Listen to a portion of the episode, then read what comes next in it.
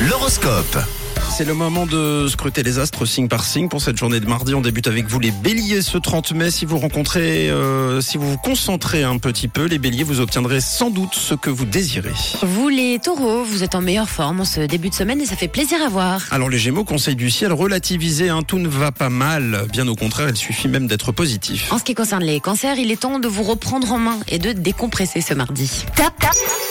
Félicitations, bravo les lions. En ce début de semaine, votre joie de vivre est contagieuse. Bravo, on passe aux vierges. Selon les astres, vous devez apprendre à vous détendre et à profiter de la vie. Amis balance, vos proches risquent de mettre vos nerfs à rude épreuve aujourd'hui. Pour les scorpions, soyez clairs dans votre discours, ça évitera certains quiproquos. Les sagittaires, on continue avec vous. Pensez aux autres, c'est bien, mais penser à soi, c'est encore mieux. Les capricornes, aujourd'hui, vous êtes romantiques et très dévoués. Ah, les versos, inutile de vous fâcher pour des banalités du quotidien, vous risquerez en plus de le regretter. Et on termine avec vous, les poissons, ce sera assez compliqué pour vous aujourd'hui, mais vous allez trouver la solution pour régler tous vos problèmes.